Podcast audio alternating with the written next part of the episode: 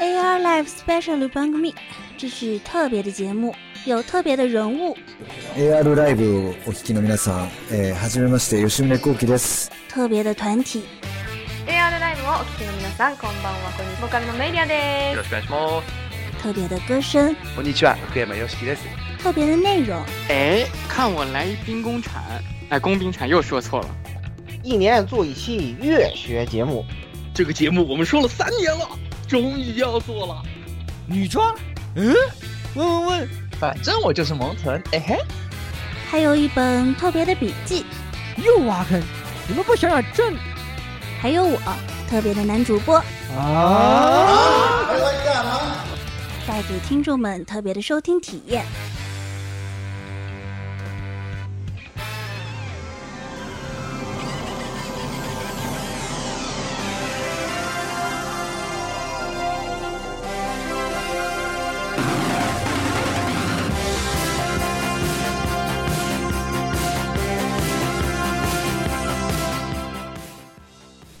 众朋友们，大家好，欢迎收听 AR Live 本期的 SP 特别节目。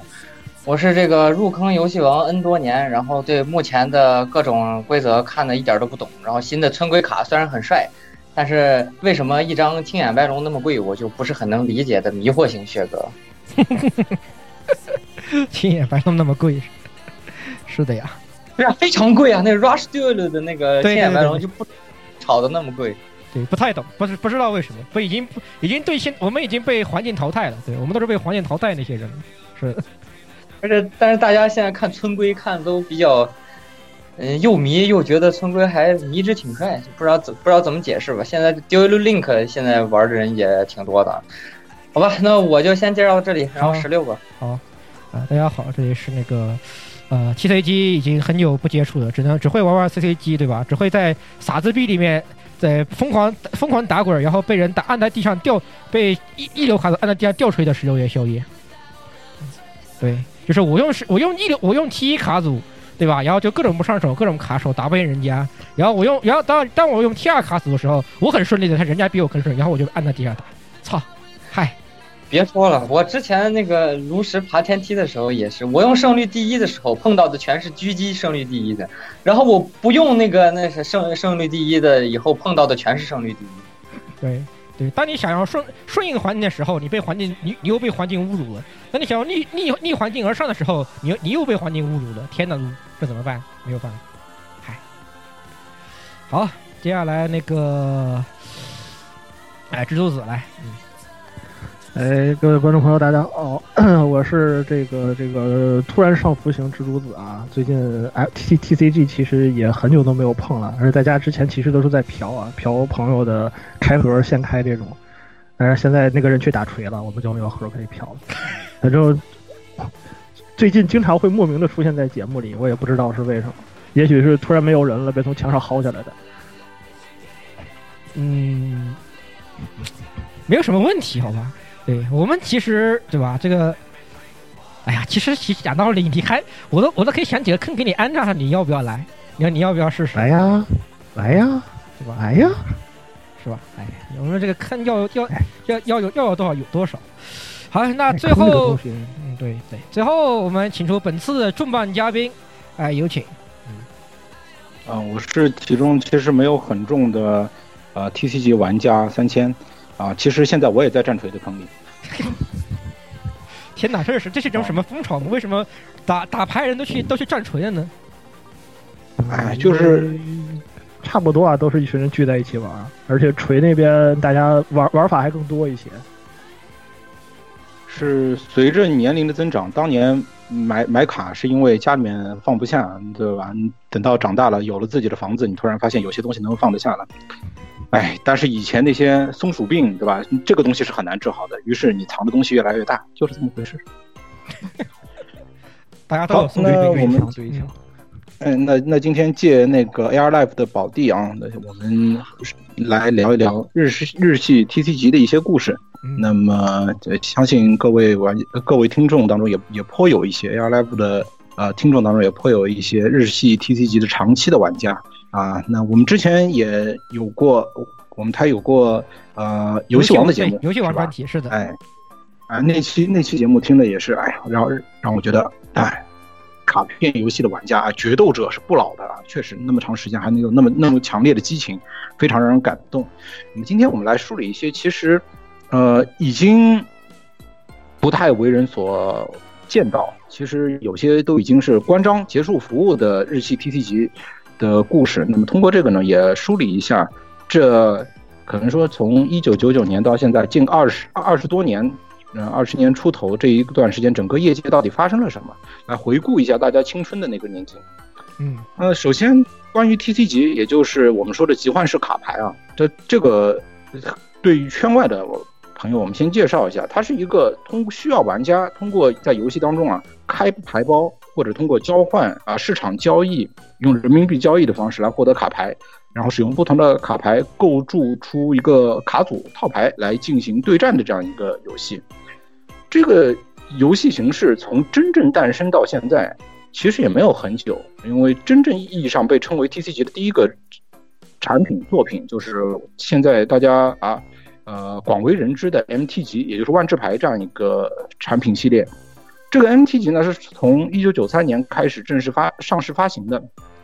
在市场上呢，我们也都一直认为 MT 级是靠一个啊独立的、有创新的规则，不断的挖掘自己的规则深度，呃，不断丰富自己的美术背景，然后在营销上啊，向来是以国际视野啊，把各个国家的风土人情和呃传奇故事放进他自己的故事当中啊，改头换面。那么以这样一个形式稳坐行业头把交椅。保持这样一个，它一方面既是开拓者，又是产业的一个卫冕者这样一个地位啊，这个地位也挺神奇的。那今天我们不聊 MT 级，因为现在其实全网大家可以找到很多电台有过那个 MT 级的相关音频节目，有些是专职做万智牌这一块的，内容非常非常的丰富，我就不占用大家的时间了。那今天我们更多的说日本这一块，那么在说日本这一块之前，我们还是先厘清一下，因为我们。常说国际上的三大 TC 级，它指的是在市场上常年具有啊那个行业领先地位的，也也就刚才我们说的万智牌，然后之前我们聊过的游戏王，其实三大卡牌当中另外一个是啊也是二次元非常火的一个作品，长盛不衰，就是 Pokemon 宠物小精灵，哎现在现在怎么说叫宝可梦是吧？宝可梦对宝哎可宝可梦，对对对对对，哎就这。那么这三个游戏常年占据就是全球市场的那个三甲，但在日系市场上呢，其实还有一些在市场占有率上可能没有那么高，但是在玩家培养和就是市场生成上起到非常作重大作用的一个产品。那我们在聊这些产品的时候，可能需要做一些呃产品上的一个区分，就是日系 TC 级区别于美式的 TC 级，是因为它的产品。往往具有两种属性，就我们知道 MT 级这样的作品，它是有一个独立的游戏规则，它本身做在市场上销售，是因为它的卡片游戏，或者说它有一个卡片游戏比较成形式、成组织这样这样一套比赛机制。那么日系与之相反，它很多东西是建立在呃二次元市场上的，也就是说它本身是 AC 级作品，动画、漫画，呃。游戏的衍生作品，它是一个周边的形式。那这样的产品，它对于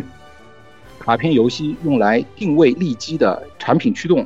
就其实提有一个更低的门槛，就是我不需要我的规则引擎特别特别的坚固。而在这样的情况下，也不会因为我的受众主要受众就挑我的规则，说哎这个写的漏洞频出。就梳理我的游戏，那甚至因为我采用了比较啊吸引人的市场上反响比较好的作品，呃来做衍生产品，大家入坑的反倒更多了。呃，这类品牌很大程度上是以卡牌为媒介的 AC 级作品的周边。那么另外一个定位呢，是它和原创卡牌更相似，就是我有一套自己的原创规则，甚至在原创规则的基础上建立了一套原创的背景。那么在商业上，我是以二次元传播价值为主要目的的这样一种营销，呃，那这两类形式呢，其实都承载了一个发展义务或者说发展责任，就是我在发展过程当中一定需要破圈。当然，我们知道日本的市场不也不只是呃卡片游戏，也不只是呃就 A C 级产业。其实，在更大的产业上来说，日本发展它每个公司订立一个项目，都还是要有一个对标的，就是呃我要立一个项目，这个项目从发展之初就在内部公司内部申报的时候，就说说明。我是对标市场上的哪一个既有的东西，或者说，如果我没有一个既有的参照对象，我是瞄准了哪一块市场，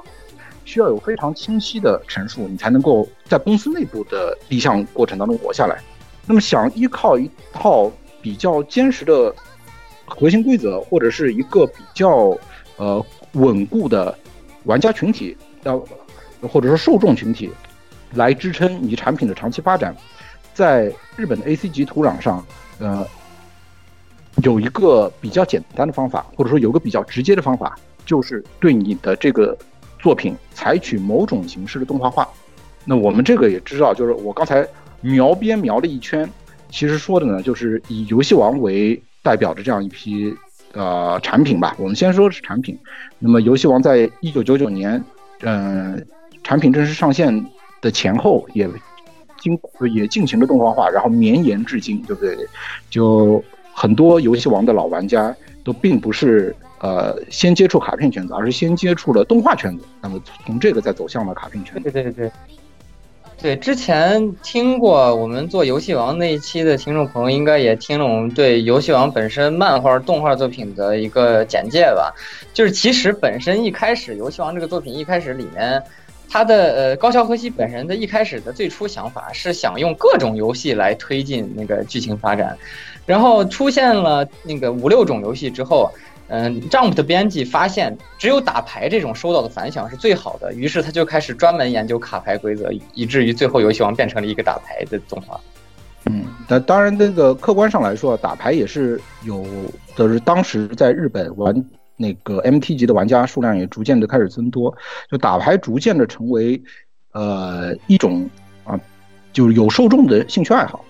那么刚才我我们回到刚才所说的这个分类的角度啊，从形式上我们可以看一个就是日系的 T C 级产品，它是先有动画还是先有游戏，可以用这个方式来区分它一开始针对的目标受众是什么样的人群。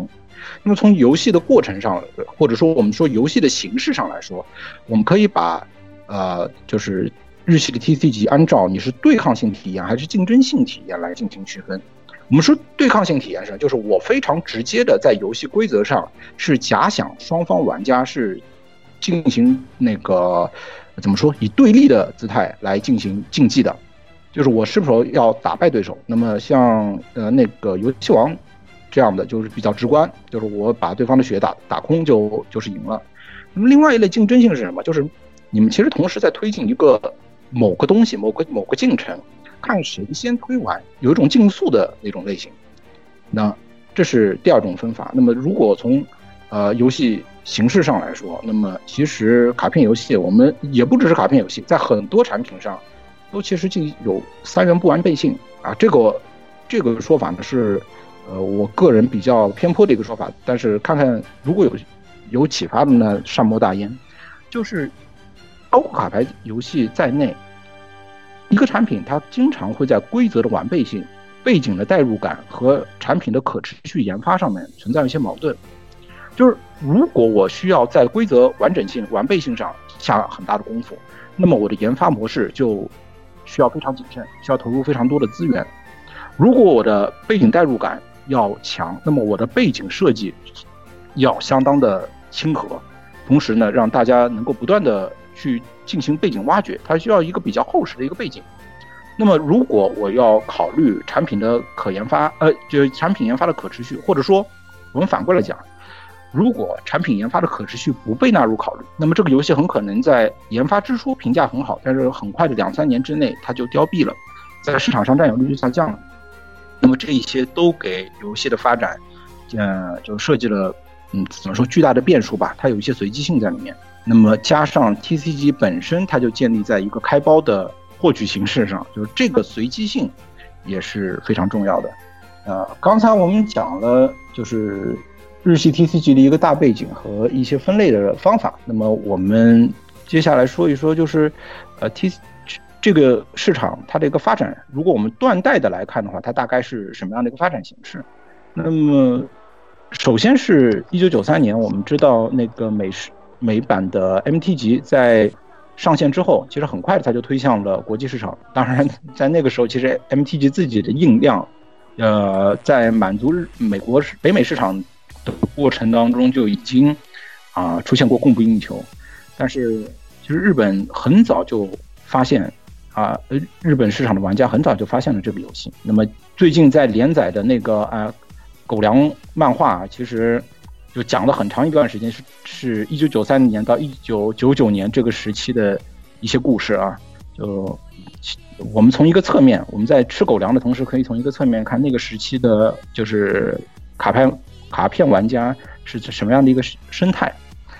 那么，呃，九三年到九九年呢，确实是。日本 TCG 这个行业的试水期或者说黎明期，在这个过程当中呢，一九九九年宝可梦作为呃卡牌游戏它上市了，那就上市销售。那么宝可梦的东家是谁呢？是角川，而他在美版一呃他在美国北美市场一九九九年就实现了登陆，在这个时候，呃宝可梦是由威士治或者说它背后的孩之宝。在美国代理发行，那么这个时间呢，其实也是很多游戏的一个节点。就同年，我们知道游戏王也是这一年啊就走进市场的。而与此同时，还有很多就值得一提的很多不知名的游戏啊。我们我们一个个来说，就财团 B 万代在九九年的时候，为了呃纪念高达这个作品二十周年，他研发了一个 TCG 产品，叫高达战争。刚达姆沃啊，这个作品其实野心非常大。他当时是抱着把高达全系列以卡片形式展现给玩家，或者说给一个数字是规则是可理解背景这样的想法呈现给大家的。他的那个销售方或者说直接操作者是那个万代旗下或者说万代投资的卡片经营厂商 Cardress。这个厂商，我们后面也会一直提到，真的是万代在卡片业界的怎么说？呃，白手套，不仅是竞技类的，或者说有规则的卡片，其实包括很多呃，万代旗下有版权的动画作品的纪念卡牌，或者说呃收集式的卡片。我们小时候看的那些闪卡，其实都是这家公司在进行运营。那么另外一个呃市场的竞争者呢，是嗯。九四年成立的，就是 Berkeley 这个这家企业这家公司，它研发的一个叫《水平世纪》，简称 AA 的这样一个卡片游戏。这个游戏呢，就国内玩家其实也不多，但是它值得一提的是，这个产品第一次把美少女和卡片游戏放在了同一个篮子里，而。这个游戏在对后世其实不只是卡片游戏市场造成了很大的影响。在这个公司，在这个游戏背后呢，是 Broccoli 这家公司，而在这家公司背后有一个叫木谷高明的男人。这个人在卡片游戏市场，包括在就是日本 A C 级市场当中，都是一个有就是一定会留下一笔的人。那美少女题材、机器人题材和规则导向都出现在这个市场上，那这个时候就。其实当时还没有出现市场交互，很多玩家呢也仅仅是因为啊有卡片游戏这样一个选择渠道，就开始进入这个市场。这些先驱除了我们后面尽人皆知的科乐美之外啊，他们的东家其实都在那个时代，在九九年那个时代，比在 他们的东家其实。在九九年那个时代，都比他们的产品更值得一提。那么九九年之后呢？我们如果划断代的话，是从第二个时期，算是整个业界市场产品趋于成熟的一个上升期。这个时期呢，是一九九九年一直延续到二零零八年。在这个时间段呢当中呢，之前我们说的这些厂商，他们的产品都在逐渐的趋于成熟。游戏王也扩充到呃五 DS。啊，那高达呢，其实是非常成熟了，并且，呃，财团 B 在高达实现市场成功之后，还推出了一个就是仿机器人大战式的，呃呃，就是仿高达的机器人大战式的卡片游戏。而木光明也是在这段时间反出了 Berkeley，他在零五年辞去了社长职务，成立了武士道。而这武士道这家厂商在市场上通过它的就是保留产品 WS，也是一个美少女卡片啊，实现了卡片市场的崛起。而在这段时间呢，其实还有一些别的，比如说啊，武士道同社的 Chaos，或者是另外一家叫 SB 社啊，就银雷社的那个 Lizzy，也是快速的发展。在这段时间呢，嗯，我们看整个二十年当中是新产品层出不穷的一个时间段。而在这个时间段当中，其实如果我们一定要说外部环境的话，还有一件值得一提的就是。呃，魔兽世界的卡牌在这段时间开始出现了。再往后呢，是零八年之后，一直到二零一四年，从市值上来说，是日本卡片市场最繁荣的一个极盛期。在这段时间，其实我们看到已经成熟的厂商，呃，逐次的在进行产品的替换。财团币把自己的高达系的产品进行了一次洗牌，在。一二年、一三年的时候，将原来的《钢弹末》进行了就是停止更新，啊，当然这个游戏直到现在，国内外都还有很多玩家依然在游玩。那么它的替换产品呢，叫呃《钢弹莫 Nexa》，呃，这个游戏当时出现的时候，在呃市场上的反响很很热烈。热烈的是不是因为它的游戏机制，是因为呃《钢弹莫》在原来的官网上面有过一句话，叫 “From 一九九九 and Forever”。然后呢，Nexa 并没有在使用这个官网的网页，哎，于是这个事情就成为了一个梗，就是 Forever 成为了一个梗。然后在这段时间段段内呢，就包括呃武士道旗下的 Vanguard，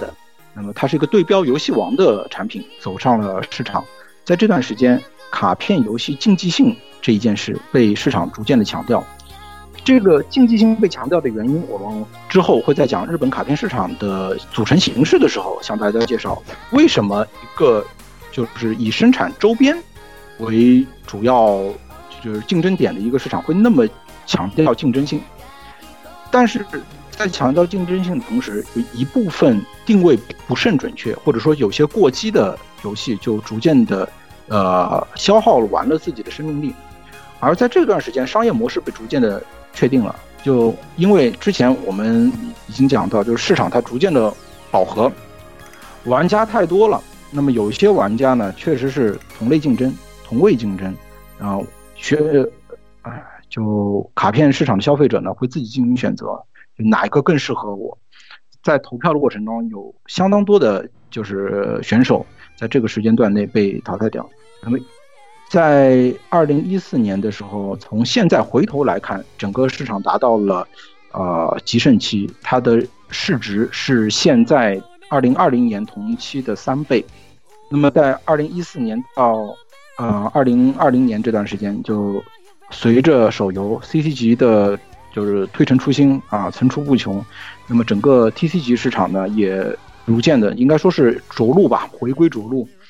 呃，至于是软着陆还是硬着陆，这个根据玩家自己的体验啊，就是你玩的那个游戏是没了还是还在，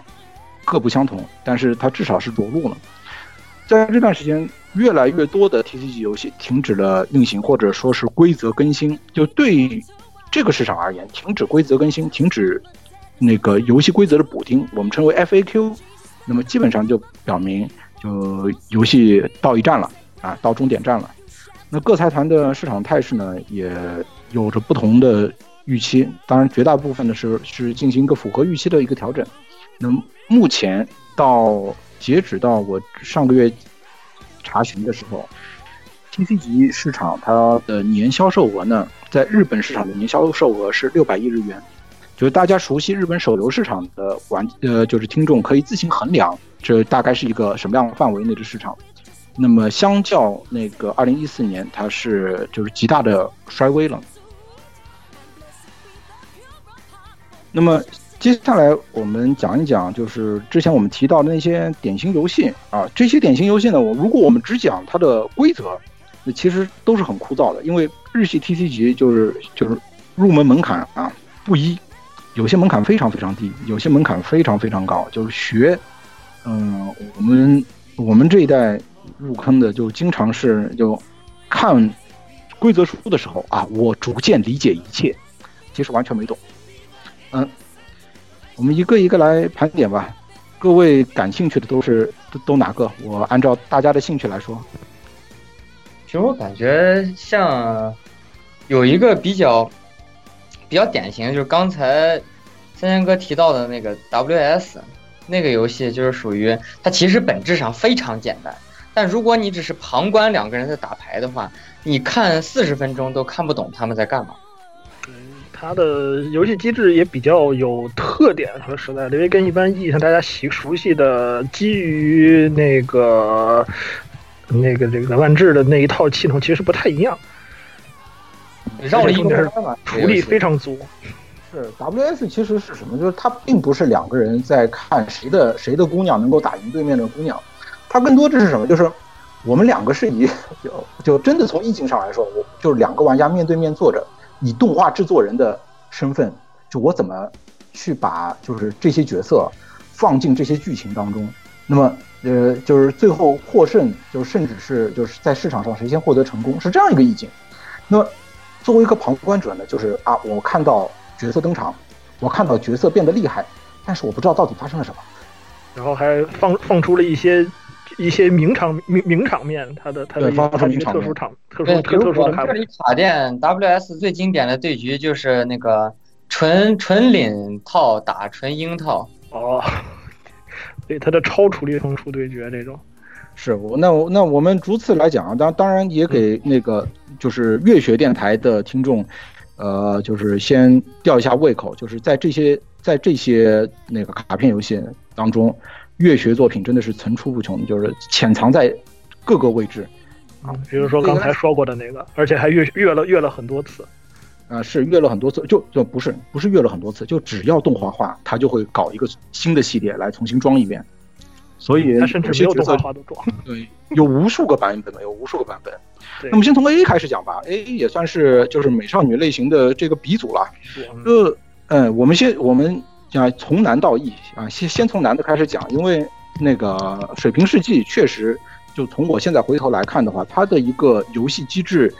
应该说是不可复制的。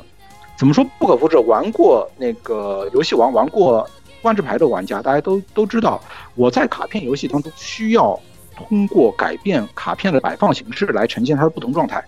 就攻击姿态、防御姿态，已经行动过、没有行动过，对不对？或者说有的是正面摆放、背面摆放。这些是就是我产品设计，或者说如果现在我们请玩家来进行产品设计的话，绕不开的一一些环节。但是 A 实现了什么？就是他当时在九九年就实现了，我不改变卡片的摆放形式，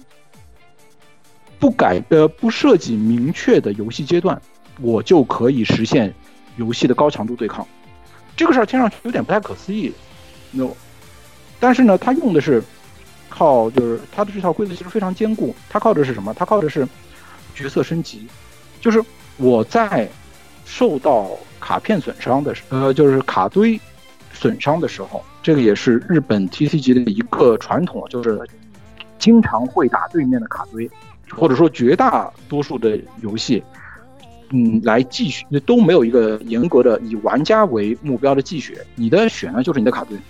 堆叠消耗完你就算输，或者说堆叠消耗完你就进入到下一个阶段，而在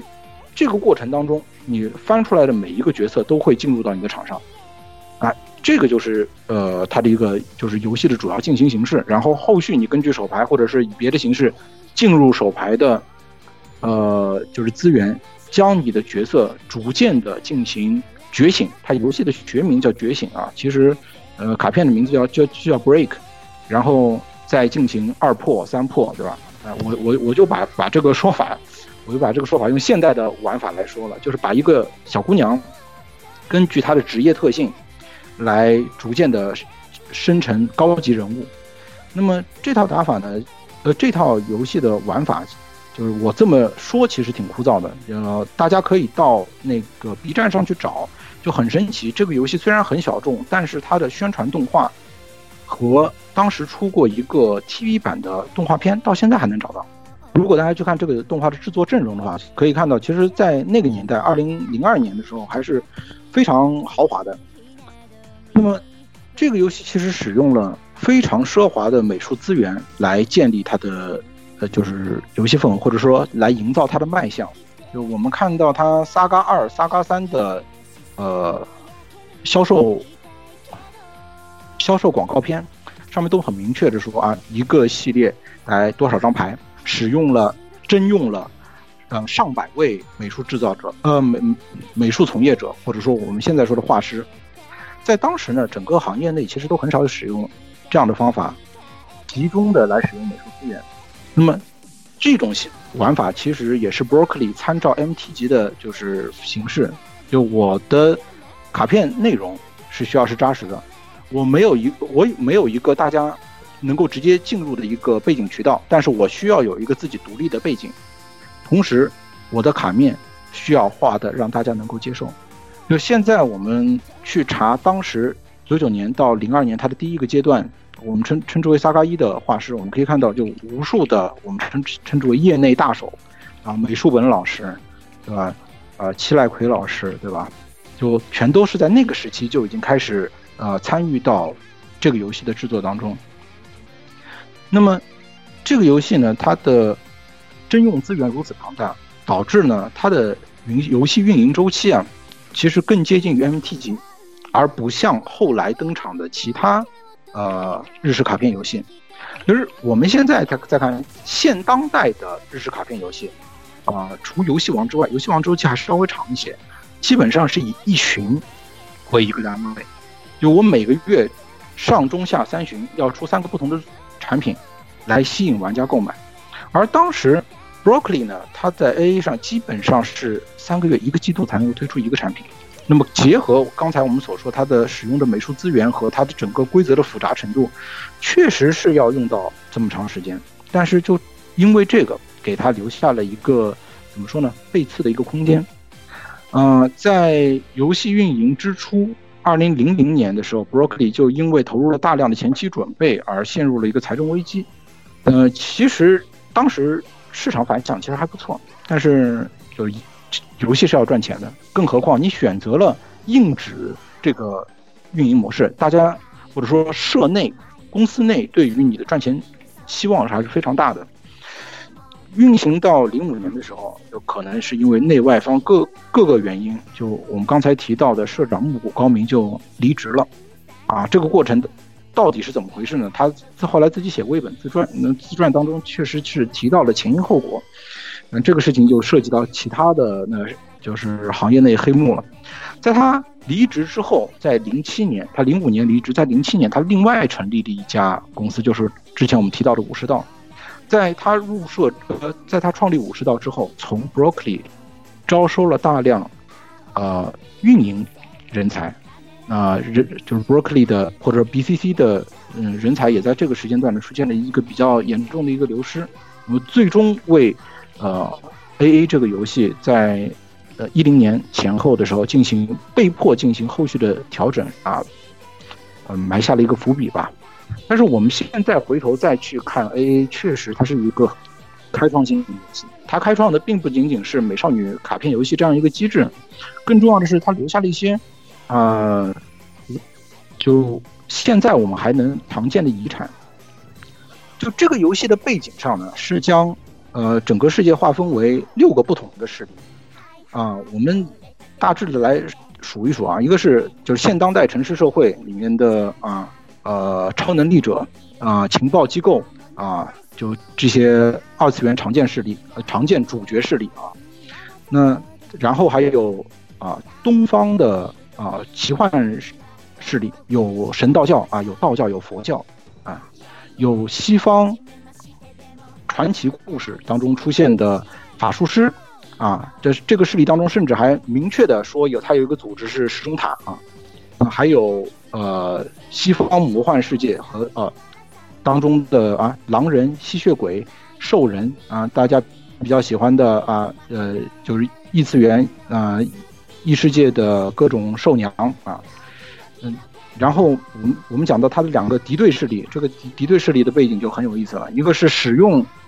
啊、宇宙战舰的天使和龙，这个就很啊往往往 Sunrise 的作品去了。另外一个是我我简单的说就是啊泛人类史英灵，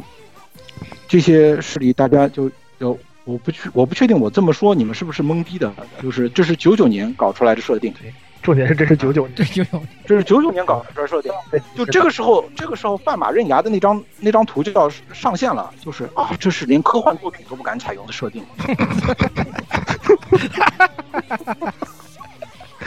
而这些而这些势力当中，七成以上的角色都是美少女。这个当中还出现了啊，就是非常乐学的场景，就是在呃水平世纪它的 Saga 二时代的 OVA 当中出现过一个男性的关羽，但是在呃游戏正式出关羽这张卡的时候是女性，是个萌妹子，哎，就这个就是标准的月学吃书，我称为月学吃书。这太 充满了月学的味道。嗯，是。那么大家现在看看，现在还在让你们上当这种套路，其实二十年前就已经用开始用起来了。对，就是二十二十年前的套路。那么在在这个设定过程当中呢，就是后来，呃，就动画是做不起的，做动画呢是公司会会发火的。那么后续的呃研发者呢想到了一个更简单的方法，就是我出啊、我出广播剧，我出广播剧 CD 啊，大家也可以去查一下，就是水平世纪的广播剧 CD 的演出阵容，就基本上那个时代就是啊，也不叫那个时代了，就是截止到这个游戏关张为止，头面的就是 CV 基本上都参加过，我们都能找到他在这个作品当中配过哪些角色啊。就是当我看到最早那个版本的，就是御三家登场和呃就是相关剧情的时候，其实我是非常震惊的，对吧？就是呃祁隆的，就是剑士是川城绫子来配，我、那个时候非常感慨啊，那个年代川城绫子还能配反面反面角色。呃，当然了，就是在这个过程当中，呃，Broccoli 也整合了大量的美术资源。那么它整合美术资源，最后的结果呢，是整个市场都意识到啊，美术资源是可以这样来使用的。嗯，今后呢，这在它后续的呃其他卡片游戏，或者说是不只是卡片游戏了，就 AC 级的发发展过程中，在产品在产品研发上，大家都更重视。我如何去获得通过各种渠道来获得画师和就是美术经纪方的支持？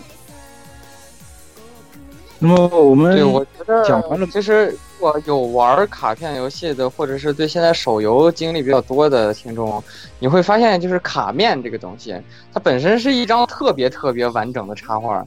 所以对美术要求特别高。但是单纯纸片的话，你画一张卡面，然后他觉得不错。然后你如果同一张卡继续出不同的卡片，要么你把它出成完全不同的两张卡，要么就是在罕归度上做出一些区别。但是这样就会容易让卡片游戏受众，因为他买这个实体要重复重复花两份钱，就有时候就会觉得这是骗钱。然后现在手游就会告诉你，呃，同样的一张图，它有三种表现形式，其实就是三张图，然后就是这个角色的三种形态。是这玩意儿也是他们最早搞出来的，但是后来就就愈发严重，推陈出新。就现在我们更常见的就是同一套内文，同一个张规则，但是出不同的卡，甚至是，呃，对，就是异化，不同的画师，不同的氛围，对不对？最近 MTG 还出现了，就是一个大怪兽世界联动那个哥斯拉，哎，这个这个也是做到极致，就是有的时候真的是感觉做到极致，你们挺做得出的。传说中的日日日版日版画日系画师版 MTG 那个啊，单张贵的法师登真之战，对登真，对啊，嗯。那我们讲完了 AA，我们从讲讲它的它的一个很有趣的对应作品啊，就是刚才我们讲到，在零五年左右的时候，有一个有有一个叫雷子雷子的那个作品，它是它是叫 SB 银雷的公司出产的。但是我这边先给大家直接透个底，这家公司其实就是 Broccoli 的三产。哎，那这个游戏呢，同样是针对美少女游戏，啊，呃，针对于美美少女啊、游戏的受众啊，那么它的风格和那个 A A 就不太一样，它是使用了大量的同人绘师，那么结合刚才我们说的，就是 Broccoli 在 A A 上制作的一个经验啊，其实这个事儿是有渊源的，就是我有那么多的画师，他们有朋友，甚至是有学生，有看好的年轻人，那么怎么办？我也不方便，就是你们托我，我就直接让他们上线，对不对？直直接给他们的重要的呃角色来画，那不要紧，我有一个二线品牌，我有一个就是其他领域不形成直接竞争的一个产品，大家可以先到那边去试一试。那么与 AA 的独立世界观不同，Lazy 使用的是什么？就是它是以一个周边的形式，收录了大量的那个柜台怎么称呼？改路还是黄油？嗯，都叫过，都叫过，都叫都叫过，都叫过，都可以，都可以，都行啊。有，对对，因为有台可能比较挑这个说法，那那就就说改路吧，就是他收录大量的呃改路游戏，呃，然后呢是以呃社的名义出的，比如说我先出那个爱丽丝。然后再出那个呃夜水，呃不，当年还是当年还是叶子，对对，然后后来出了太空，啊，当年还是叶子。然后我每次出的时候呢，我收录其中的一两个作品，然后把这些作品当中的人物出的相对全一些，出全相对全一些，那么就导致我可以在一个会社一个社的游戏上，就是来回的来生产。比如说我出呃，就是我入坑的时候是零七年零八年吧，当时这个游戏才出来没两年。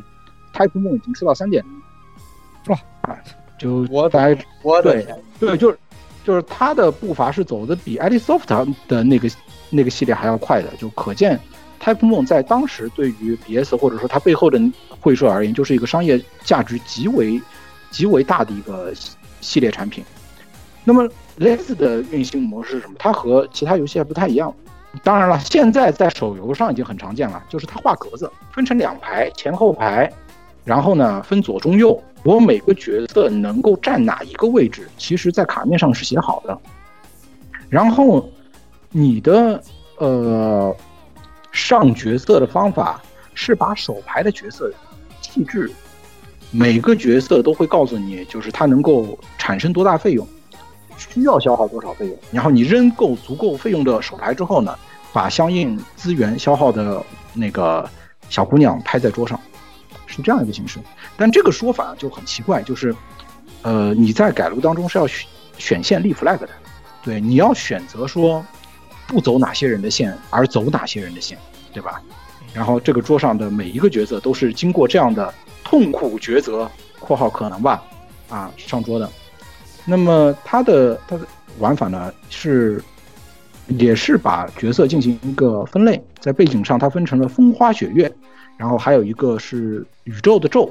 或者说是雷吧，这样这样一个势力。那么把小姑娘根据性格在游戏当中出现的性格，或者说是根据这家公司的性格，来归入到这五个派系当中。但是也有些特殊的啊，比如说就这帮人也很懂，比如说原版领，就是风风花雪月咒五个属性都有，啊，尖童音就是没有任何一个属性，就是它只能。产废或者是你随便随便产废把它把它上上去，就是于是你看到这帮人是真的懂，嗯，也是因为这个原因呢，他吸引了就是在当时就是改路游戏除越来越多的这样一个市场，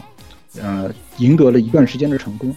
那么这是一个我们现在回头来说啊，它真的是一个跨作品老婆大战。当然，今后以以老婆大战形式出现的卡牌游戏其实还有很多，但更重要的呢是。他辅佐了大量的同人画师，嗯，我当时入坑的时候，那个就是看敬畏以斯画的啊傻巴，啊还觉得哎可能缺一些味道，结果后来过了没多久，他就真的给啊太空梦就做人设了，那个时候我也是非常的震惊震撼。对，就其实同人画师转正，包括那个某种画风或者系列的转正。游戏王玩家会熟悉有一点，游戏王是怎么做的？出先行卡，因为大家都知道，游戏王分两个环境的，一个是欧美加其他地区是 TCG 环境，然后那个基本上东亚吧是走的 OCG 环境，然后两边呢，其实出卡的步骤不是很统一，大家都知道两边进卡表也不一样，直到世界大赛才会统一一个我们戏称为残奥会规则。呃，就是那什么，它一般，嗯，比如说比较这个比较典型的吧，就是圣骑士那套卡，那套卡就是先在 T 那边出，先在欧美玩家那边出，因为它本身是一个亚瑟王传说嘛。对，这又扯到月雪是吧？就反正万物都离不开月雪。这个，嗯，亚瑟王传说这套卡在那边出了以后，看反响，反响不错，画风还比较受欢迎，然后就会转而把这套卡复刻到东亚这边 OCG 环境里来。然后包括之前六五重的第一套新，呃，第一套那个新系列真六五重，也是先出在欧美那边，然后欧美人喜欢这个画风，喜欢这套卡，然后再返回来反哺到日本市场，就是整个都是一个。呃，那个画师，这个这这个过程就是一个画师转正、画风转正，然后系列转正的一个过程。嗯，那么就这个游戏值得一讲的就在于，其实当时 P 站还没有出现，P 站是二零零七年出现的，Lazy 这个游戏是二零零五年出现的。那么其实某种意义上来说呢，它是一个衔接，或者说是一个序曲。那么从那之后，呃，画师的交流、社交，同人画师的推陈出新，或者说最初的一批。粉丝的积攒，那么和卡片游戏就建立了一个关系，卡片游戏开始成为了一个平台，就是如果我要有进一步的发展，或者说呃没有那么功利啊，就是我因为喜欢一些作品想要投身进行一些创作，那么我就有了一个市场化的舞台，可以我在画的时候，或者说我在进行创作的时候，我可以假想我的受众是一群什么样的人，在绘师这个行业上来，其实也是就是开打开了一扇窗吧，我不能。夸大它的影响，也算是打开了一扇窗。那么，这个游戏它后来的市场上的变化，其实和假如在游戏市场上的呃怎么说发展也有很大关系。我们台也做过呃就黄油的相关节目，就是它确实在经历了一个时间段之后，因为内部外部的原因，因为生产力的原因，很多东西都发生了变化。哎。那讲完了小姑娘这边的作品啊，就我们来说说啊财团 B，我们这个是就就接到财团 B 这边，在接到财团 B 之前呢，我们挂一个呃影子，就是我们去查了就是 Broccoli 的，就是发展和它的那个持股这这一块啊，就在那个 Broccoli 的背后呢是家叫 HappyNet 的公司，但是在它背后呢，在 HappyNet 背后呢，啊。辗转，你发现其实还是财团币，就是在卡片这件事上，财团币其实是非常执着的，因为作为一个印制成本和获得成本都比较低的渠道，要把一个概念，要把一个作品，要把一个产品推向小学生或者也不叫小学生了，就是推向低龄市场，小纸片是个特别简单的渠道，而呃九九年。财团 B 决定研发那个《钢刀木沃》，它的一个信心也是非常十足。那么我们来讲讲这个游戏呢，其实就很有意思了。它是标准的那个对标模式，是标准的 财团模式。就财财团 T 和财团 B 在这个问题上呢是意见一致的。GW 最早就是抄了 MT 级的规则，他把 MT 级的。五色相相应的特征，移植到了高达当中的几一些势力，就比如说，能够进行一定程度的回复，啊，有相对平均的能力，它放给了地球联邦，啊，战斗运行比较快，靠小单位啊，快速的给对方造成伤害，它给了那个吉翁公国，然后对。敌方的生物或者说单位进行直接的伤害，能够破坏对方的手牌，这个能力他给了提坦斯，啊，等等等等，不一而足啊。后后面出现的势力越来越多，颜色呢也越来越混乱。但是这些颜色对应的能力，它都有一个参照的模本，就是 MTG 本身。那么在这个时候，其实存在一些版权问题，但是不要紧啊，就是就有钱大家一起赚。呃，GW 的。美版的发售和那个宠物小精灵一样，它也是给到了孩之宝。那么，于是大家就互相互不干涉了。那么财团 B 在这个时候其实也借助卡片游戏攒了一波画师。那我们最近刚看到就是设定了新的那个假面骑士 fight 的那个创作者 Koma 或者说独乐，在九九年那个时候，他就是财团 B 出的一比一四四那套模型合绘，就是 HGUC 的那套模型合绘，很长一段时间都是 Koma 来绘制的。那么财团 B 内部进行资源调整，就将他送去，就是或者说邀请他来绘制，呃，高达的一些呃卡片插图。而在这个游戏发展过程当中，起到最重要作用的一个画师呢，就是现在大家非常熟悉的森下直清。呃，如果有不熟悉的听众，可以去找网上找一下，呃，高达独角兽一比一四四 H 级版的那个插呃，就是合绘，那个合绘就是森下画的，就是你看到那张图呢，就就意识到哇，就这十年来或者十多年来，我们看的绝大多数的呃高达的印象图，都和这个画风有着直接的关系。当然，后来的 H 级，在一五年之后的 H 级，呃，越来越多的开始直接用模型图，啊，就就。嗯，限定产品都是这样，那么它和画师的关系也就越来越少。除了森下和呃图乐之外，还有比较擅长啊大张画风的 K 二商会，这是一个制作组，还有还有木下和阿斯玛利亚这些画师呢，也是以独有的创作风格为就是卡片市场和卡片市场之外的，就是高达的爱好者，其实也不是高达的爱好者。激战作品爱好者所熟悉，现在这几位画师的这几位老师的那个画集，其实在网上其实都还有办法获得。嗯，有兴趣的玩家可以去找找看。那么这个游戏，某种意义上是见证了焦达的由盛而衰吧？因为呃，集冈达摩，刚才我们也说了，就是 Forever Forever 到了二零一三年就自己猝死了。嗯，这个其实和他的就是游戏规则的。制定有关系。财团 B 呢，确实是很认真的在运营这耕耘这块土地，不停的在进行规则修订。但是它在基础规则上出现了问题，就是刚才我们说到日系卡牌经常喜欢攻击对方的牌库。那如果我用牌库来计血，会出现一个问题，就是，呃，我如果是用 MT 级的规则，那么先发卡组。行动的快的卡组，我使用那些啊，大家理解一下，就二二人类，呃一一人类，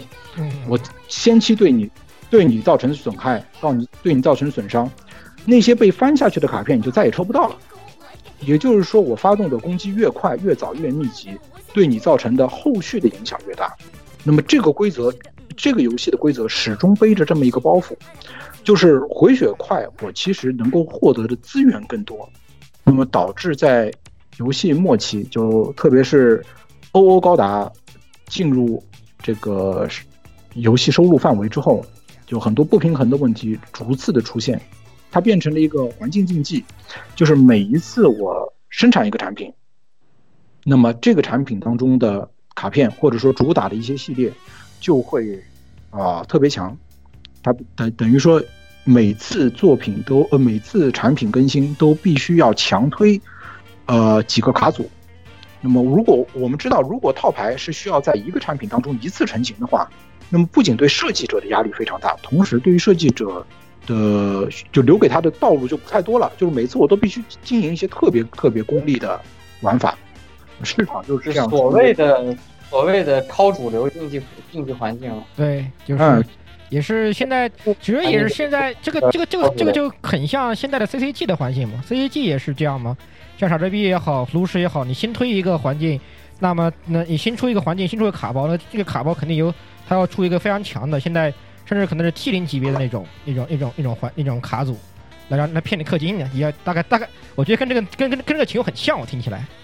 就跟这个感觉很像。是啊，就就我我觉得游戏王玩家对这个绝对是已经熟的不能再熟了啊！先说一句那个，嗯，科乐美菲妈，好吧，就是。刚才我记得之前那个嘉宾提到这个，就是零八年到一四年那段，那段时间是游戏王竞技性变得突飞猛进、特别强的时候，然也就是那段时间出现了各种各样的群魔乱舞的超主流环境。呃，连续几年的世界大赛，有一年是，呃，决赛圈八位选手，呃，七个甲虫，然后第二年是决赛圈八位选手，呃，那个五个蒸笼，三个魔导，然后再后期就差不多一直在复刻这种情况，就是就那么一两个卡组，然后大家就看那个比赛看的特别没有意思。对，CAG 也是这样，这个傻傻子逼，银之不对，傻银之师也是这样，然后到最后最后最。一些就比如我都我都不想说那几个经典环境的对吧？那个，呃，那个什么 Wonderland 对吧？啊，那个你们都懂的那个什么鬼对不对？操操操操操操操那个那个，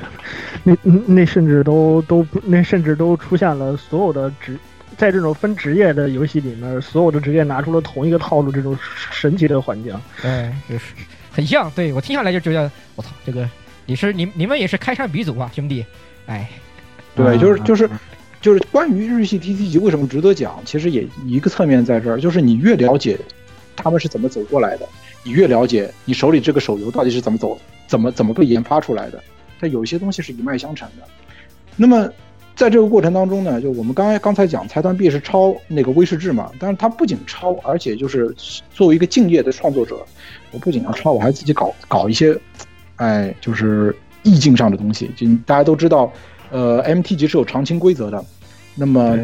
哎，就就高达是有，就每一个作品之间的设定其实差异还是非常大的。嗯，就财团 B，呃，它的研发团队就每一个系列几乎都要往游戏当中加全新的长青机制、关键词、规则。那么这个呢，一方面导致就是规则学习成本越来越高，另外一方面呢，就是有些有些长青机制，你的研究啊，你的你的投放啊。是需要非常小心的，比如说你在场外放一张随时能够招进场的卡，当然了，钢弹木没有这个机制啊，就他到是到很晚的时候才研发出来，才想到这一点的。但是你一旦出现这个事情，等于说每个玩家有一张精确可召唤的手牌的时候，哎事情就会变得非常的奇妙。当然了，后来后来有一些先行者也逐渐的开始效效仿这种事情了，我们祝他们一路走好。那么。别别的不说，本家 MTG 已经搞出这个东西来了。对啊，就哎呀，就是你不要暴露我我的意思嘛。我们祝他们一路走好，我们祝他们一路走好。是的，那那财团币呢也是非常有心的。他一方面其实在实验的过程当中啊，他其实不只是想做高达，因为高达这个东西，呃，我们大家觉得是财团币手里的一个就是传家宝，或者说是摇钱树。其实不是啊，就是站在高达这个作品背后吃粮的，其实有好多家，比如说电通，电通其实也是，就是你每搞一个周边产品，都能够分到非常大的一块利润，包括像 Sunrise，虽然说就是大家在大家心目中普遍的心目当中，其实 Sunrise 是个儿皇帝的位置，但是儿皇帝他也是皇帝，你你用的这个这个东西，在一个有严密版权制度的国家里。其实你是要给他分一分一杯羹的，那么一个暴利行业，或者说一个暴利产业，做这个事儿呢，就是它是有成本，就被分的多了，暴利就不成其为暴利了。那么呃，G W 呃，或者说呃，财团 B 呢，也动了别的心思。当然了，他还是要靠版权作品来吃饭。那么二零零六年，他拿出了自己的呃雄心的更大的一部分吧。被我们称为 Crusader，就是就是它整个系列被称为什么什么 Crusader，就这是一个后缀。二零零六年，他出了这个系列第一个产品叫 Sunrise Crusader，里面收录哪些产品呢？呃，收收录哪些作品呢？就无敌钢人泰坦三、神宝三，呃，那个圣战士，呃，那个博托穆斯，呃，萨芬格尔，然后后续加入的啊勇者王，呃，Bring Power，呃。叛逆的鲁鲁修，那个时候我记得很清楚。反叛逆的鲁鲁修加入这个游戏的时候，连基战都还没有进过。然后再往后，再往后就逐次的发生了，就就是随着基战收录作品的奇怪，这个卡片游戏收录的作品也逐渐奇怪。比如说，它第五弹的时候，才隔了没几年，就是零七年、零八年的时候，它的它收录了呃那五 G 啊，哎，很棒。对，然后，然后，对，就，呃，神龙斗士，神龙斗士，然后那个，啊，新新世纪 GPX，对，啊，凯哎，对，就是对这个卡组用说小赛车卡组，嗯，然后呃，凯传，没什么道理。只要是 只要是 Sunrise 旗下的，嗯，我怎么我好感觉好像听到了一个很奇怪的东西，好像好像混进去了很多很多奇怪的东西。就全都在这个游戏里。就是当时他出第一弹的时候，我们看到了，就是圣战士啊，就是呃泰坦三这种，我们就想，哎，这个这个就是财团币野心昭然若揭，就是桌面小纸片，哎，小纸片激战这个东西一定会出现的，哎，但是想想又不对，就是又没有高达的味道，对吧？因为你没有高达，你算什么？你这个边角料游戏，呃，你边角料作品放在一起，这么说对老老机器人其实很不敬。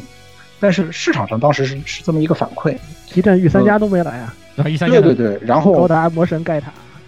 对，然后那个第二年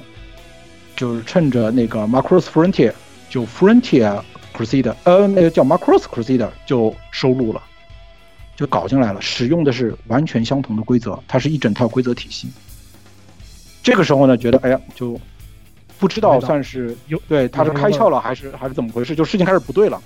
然后算有个大佬来了。对，在这对那那个那一版出版的那个薛丽和呃薛丽丽和那个林明美都卖的可好呢。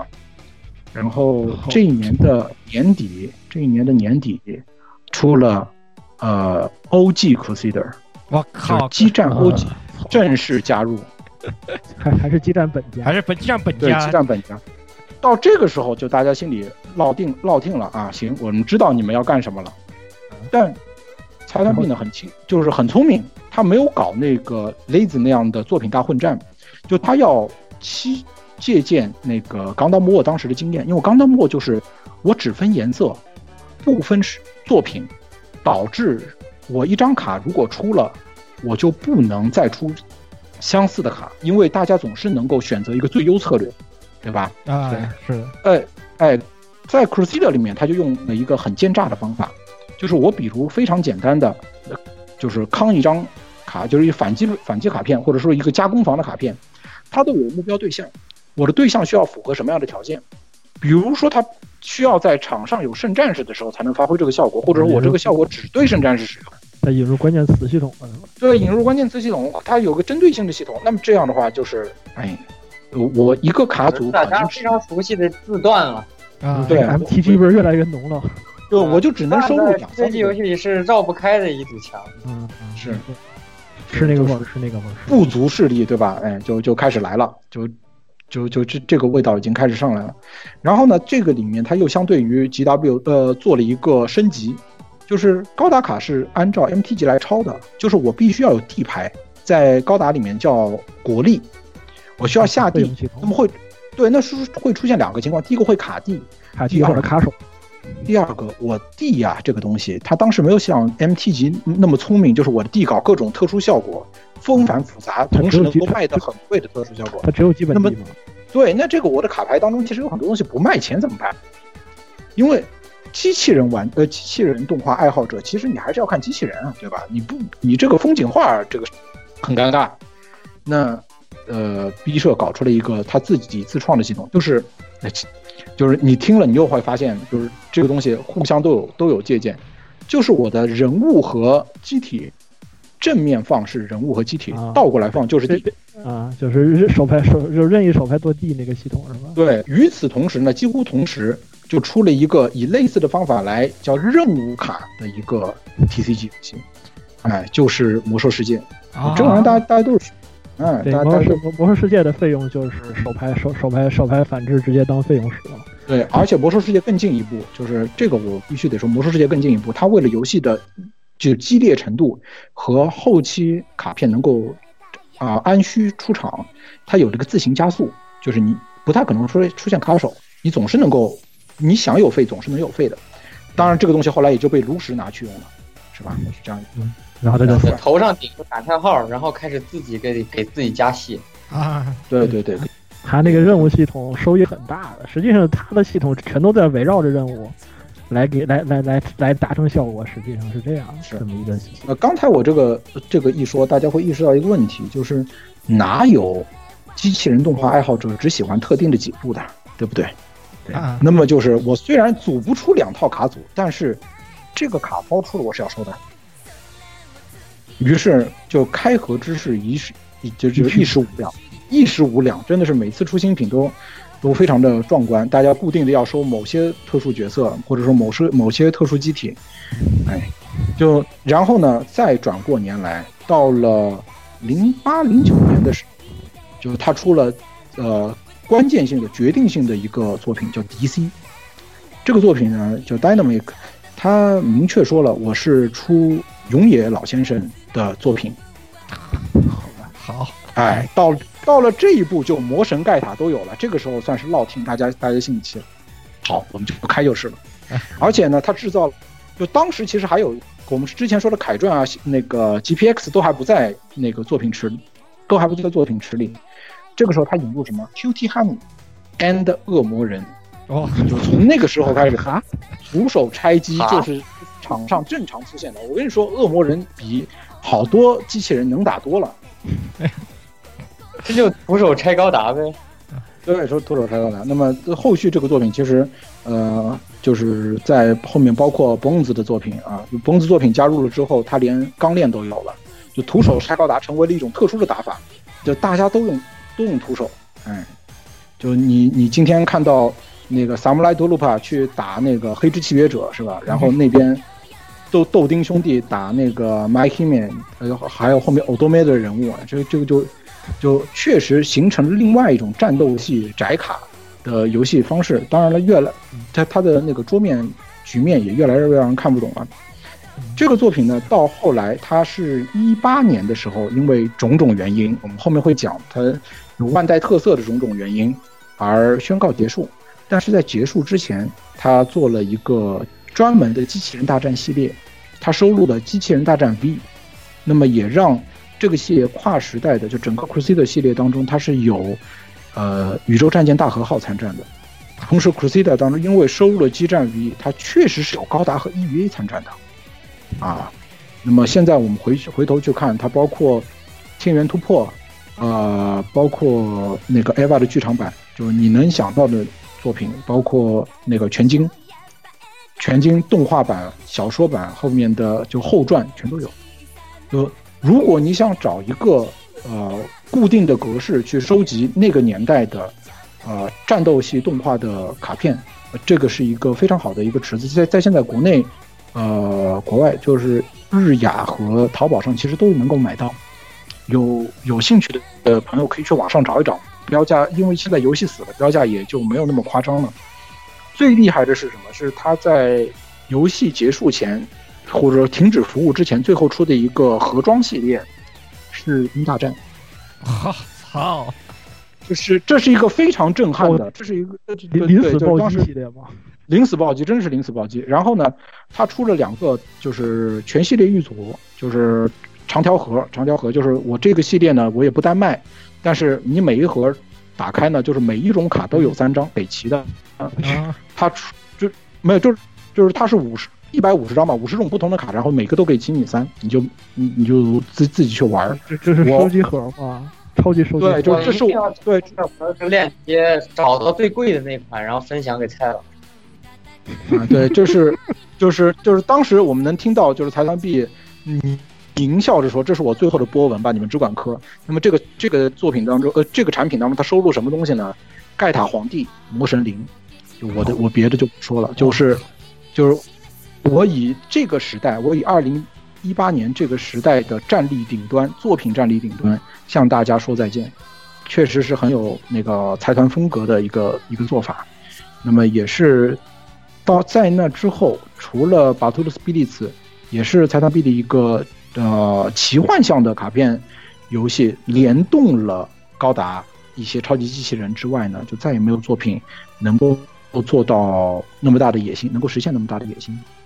那么刚才我们在讲编年史的时候，其实讲到了武士道。那么武士道的就是当家作品，如果不不说两个呢，也很对不起他。那么武士道的两个作品，呃，几个几个产品啊，一个是 WS，一个是 Chaos，还有一个呢就是独立有独立背景的 Vanguard。那么前两个呢，其实是很代表现在的卡片游戏业界风格的，就是 WS 和 Chaos 呢都没有严格的，就是我针对某一个系列来开开展啊、就是产品生产，它基本上是什么？每一个作品一个系列，它的作品怎么来呢？就是新番上什么我做什么，或者是现在从07火什么我做什么。对，从零零七年的时候他就开始做这件事，新番上什么我做什么。但是新番是一个，就是打新番啊，和打新股是一样的。我怎么知道它好卖不好卖呢？那么武士道做了一件很有木谷高明风格的事情，就是从他开始计划做 WS 开始，他就呃在筹划，一方面呢购买一些呃好作品或者说有人气的作品的版权，另外一方面他渗透进呃制作委员会，就很多很多作品在它的融资阶段，没武士道看到一个叫这家公木须司就已经洛洛的东西出现。对，就已经介入进去了。就是，嗯、你想做一个动画，我听听看，就是行不行？行的话，我帮你做个产品推新，推新一下。然后你把版权给我，对你允许我做这个东西。而他零七年开始做这个产品的时候，其实正好是什么？是鼻笛在技术上、在产品数量上都已经开始突飞猛进的一个时间段。鼻笛的画质，呃，也服务于什么？就是卡片的印刷质量。就我如果不想找画师来画，我如果不想找画师来画，我用你的电视截图，哦我就能够出我的卡片。对 WS WS 的横置卡全都是截图，而且是都是截图这是一个叫什么？叫生产力的本质飞跃。从那之后，就是束缚卡片的三个东西当中，就是可能花钱反而是最多的那个画师这一块的问题被根本解决了，就是我做截图。这个事情呢，就是当初万代这么做的时候，大家都觉得有些不耻，就是，呃，你你对吧？机体画的很好看，人物和就是就是人物你都用八十年代的就是截图，你这个是不是看不起我？那么财团 B 还为了还为了这个专门就是仔细的把那个图缩减到就是卡片面积上，就是不不至于让人特别不愉快的那个大小。但是，哎，五十道就解决了这个问题，不要紧，我直接用截图。那么另外一边呢，直接用截图同样的比例，然后下面还会给你配一句当时那个名场景的名台词。名场景、名台词，啊或者是一些特别意识流的描述，就厨力大喜的那种制制作方式，而且真的懂他的选图。对，就关键是配合他选的那些作品，这个就要说了，就是就是这些老害是真的懂厨喜欢什么，或者宅阿宅喜欢什么。那么另外一方面，WS 专攻 TV 这一块，或者说呃，后来剧场版什么也都有啊，就是专攻动画这一块。对，那个卡奥斯专攻的，一开始是专攻假如这一块，但是他和前面说的 Lazy 就不一样，就是我动画那边就用截图，我那个改路这边我就用例会和 CG CG 啊，啊，就解决了一切问题。就就你看，它就在这个时候，在零七年的时候，就我们之前讲过的那个寻产品，就成为了一个主流。那么在这种更新程度上，就是它对于整个市场的收割其实是非常厉害的。而且因为作品和作品之间不可公约，就我不太可能在一个一个卡组当中出现两个作品，其实不可能出现两个作品。WS 的话是不允许混作品的，我觉对得。，对，它就是它经过规则的完善，一开始其实没有那么严格，那么后来就很明确了，在很短时间内就明确了，不要混作品。那么它是解决了什么？就是我的规则设定也也被解放出来了，同样的规则，每个作品都可以有。我在费用上，在在攻击力上稍稍进行调整，哎，它的定位就不一样。哎，你于是就有了强作品、弱作品之分，于是战斗力通货膨胀这件事就似乎被缓解了。他用这样的方法，极大的增加了，呃，就是新品的出产效率。也延长了产品对，就是。WS 是三年后的那个呃卡组和三年前的卡组，它的思路其实是一样的，就是数值上做了一些区分。而且说实在的，也没有也没有什么太过分的膨胀。是，而且 WS 的这个系统，它做成这个样子以后，就造成了一种你哪怕随便抽几包，随便组一组，好像也可以打的那种。不需要很好很好很好卡都，只要看两眼就知道了。它有很多效果直接归纳成了一两个字，你只要知道是这个字哦，那就是这个效果，不用看了。是，而且这两个产品呢，它其实在在营销的时候呢，就直刺爱好者的痛点。他怎么说的呢？就是我大家其实不管是上班还是上课都很累，那么放学之后、下班之后，大家其实是不希望花太多的脑筋在和别人斤斤计较上的。那么我们使用这样的那个相对简化的游戏规则，让社畜能够尽享作品带来的快乐。是这样的，只有这样的卡片游戏才能够给人带来微笑啊！对，而 当然某种而且 W F 某种意义上，他确实没说我不知道那个对他说的，非常准就是不知道确。接触到这个游戏的时候是哪个环境啊？就是我其实玩这个没玩过几把，我看我朋友玩的时候，发现有一个人就是全排店的公敌，为什么呢？就是他使用了一套纯 Q 币卡组。呃，谁和他打我好像听说过遭受到遭受到精神上的巨大暴击，然后就是 WS 就会出现这种，就像我之前说的纯领套、纯鹰套，就是那个完全可以把你的处理和你的恶意百分之百的释放出来。而且他确实塞得下。是，但是这个我得说一句啊，就是在在 WS 里面，就是不同作品里面的鹰也是不能共斗的，哎，对，就是就确实是确实是这样。那么，就刚才我们说的是，就是它的成本之低，或者说它的门槛之低，但是光门槛低并不能够让一个产品特别的成功。那么它到底是用什么方法吸引大家氪金的呢？等一下，用氪金好像在这个时候不是很合适啊，就是，呃，WS 和 Chaos 都有了非常明确的高喊机制，它的高喊还不像游戏王那样用那个闪卡，它使用的是什么呢？就是签名。就这个其实已经非常接近于偶像营销的形式了。对，呃，它里面有那个机器印刷的签名、烫金、闪卡和就是后期需要你通过开包获得收集硬木券去参加抽奖的真人实笔签名。真人实笔签名当中还分成不同的，在啊、一般的例会卡面上进行的签名，在限定版的卡面上进行的签名。声优以角色身份进行的签名，等等等等啊！就刚才我说的这些，就是，哎，就都是邪恶商法，尽是邪恶商法，无数人因为这个而要解开腰包，对吧？但是这个卡在在在中国最恐怖的一次就是当时 Love Live Love Live 第一期 Muse 的那个九人全有钱，而且全是各种各样版本的钱。然后开包开到疯，是，就这个时候，就是当然也已经进入到一零年代了。那么进入到一零年代之后，其实这是这个时候我们也看到，就是呃，就是整个业界非常刁钻的那些开发者，其实，在不同的产品领域，他们的思路都是一样的。那么其实这个时候，卡片游戏已经嗯、非常丰富的使用了其他呃产品的营销，跟像像这里签名这种用法就是。呃，偶像式的营销方法，而且它有偶像式营销方法非常非常成功。他把自己的触角伸出了卡片市场，因为其实获得签名这种形式的周边，在日本市场上并不是一件特别方便的事情。那会导致声优厨也吸引过，也被吸引过来。如果我收录一些跨圈的作品的话，那么圈外的人也会来，呃，消费我的卡片游戏。在这件事情上呢，我知道的用签名卡又是一个非常火的周边。当时我有一些朋友会专门去收那个，比如说香菜签过的各种，然后他会收一套。啊，我还记得有个神豪组了一套全签表，是一代传奇。呃，那 cos 的这边呢，他用的营销方法呢，其实和 WS 很像，但是他在机制上，就是其实从出发点上就出现了一些偏差，